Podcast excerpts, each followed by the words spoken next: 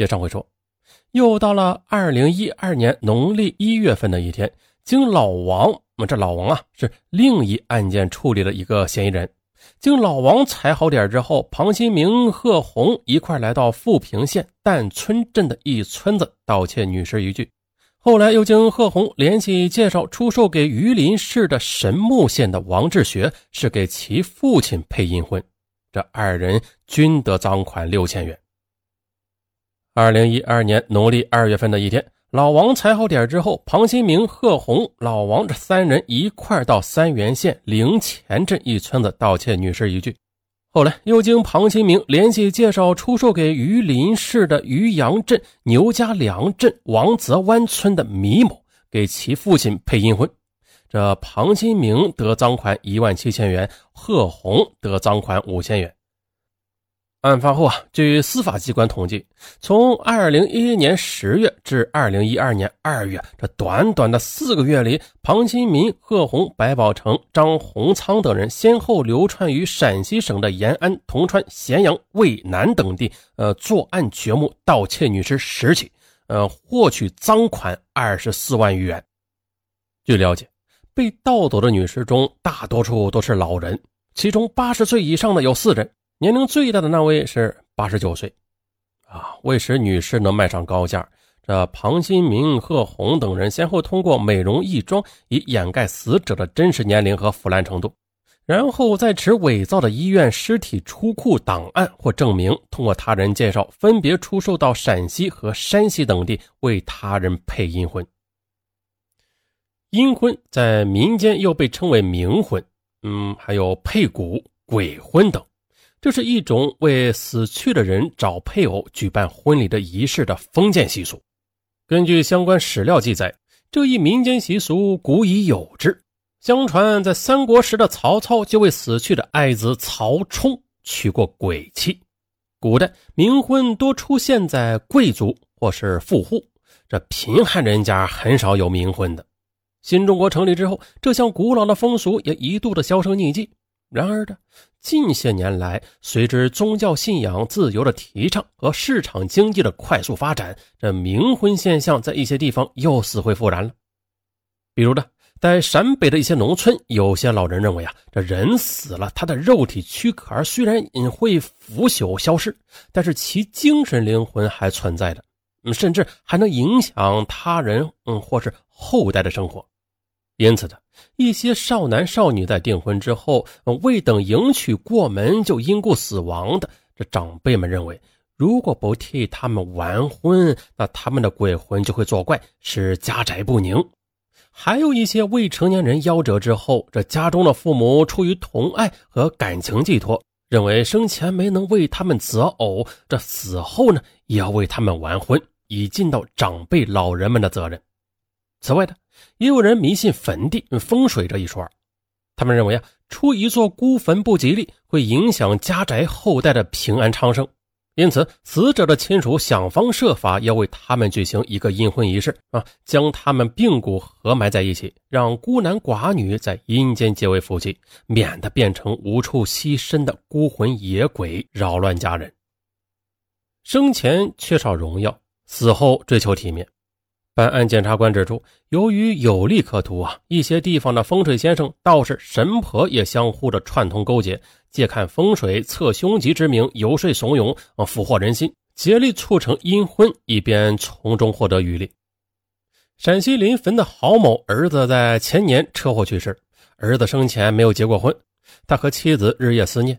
村上的神汉仙姑说：“啊，给儿子配阴婚，可能让其走好，所以啊。”就托亲戚朋友四处打问，这购买合适的女士。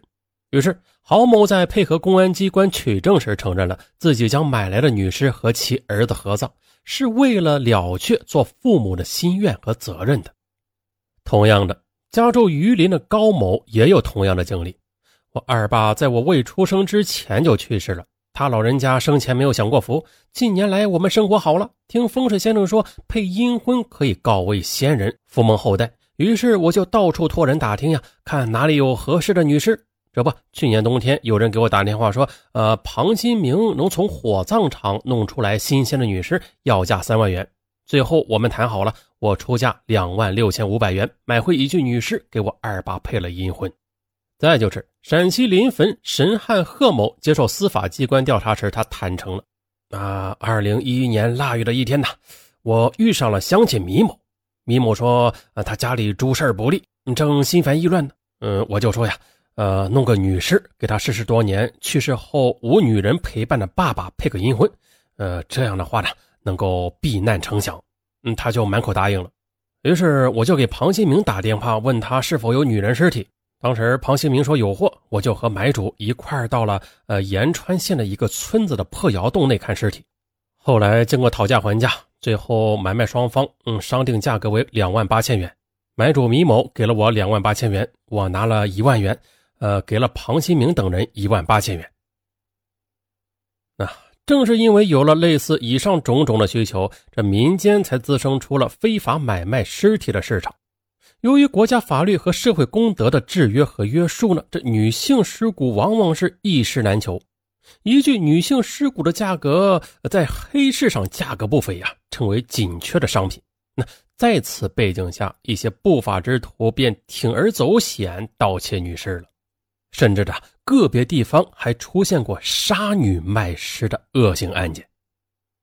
啊，庞新民、贺红、白宝成、张洪仓在利益的驱动下，以出卖为目的，挖掘坟墓，盗取他人尸体，破坏了社会良好的风俗与传统，亵渎了亡者的尊严，伤害了生者对死者的感情。这不但给死者家属带来难以弥补的精神痛苦，是更加破坏了社会风气，造成了极坏的社会影响。案发后，众多死者的亲属无不切齿痛恨，怒火中烧啊！他们要求司法机关严惩犯罪嫌疑人。二零一二年十二月，延川县检察院依法将此案提起了公诉。法庭上，公诉人雷尼东他发表了这样一段公诉词，令人深思：人都免不了要走向生命的尽头，请你们置身换位的思考一下。如果在你去世后，有人把你已经入土的棺木砸开，将你已经安息的尸骨挖出来，再出售，强加于一个素不相识、更毫无感情可言的人结成配偶，如此折腾，你的亡灵能安息吗？你的亲人能接受吗？啊，我们的人类社会啊，已经进入了现代文明阶段。国家坚持社会主义法治精神，崇尚文明，尊重人性，保障人权，摒弃愚昧、野蛮、自私和贪婪。啊，配阴婚的现象历史悠远了。嗯，出于善良的心愿和尊重死者的感情呢，这后人把因故双亡的夫妻或者有情人合骨并葬，那这种行为是可以理解的。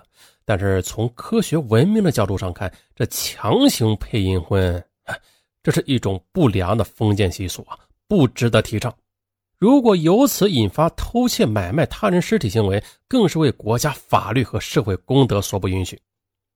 好了，本案到此结束，咱们下期不见不散。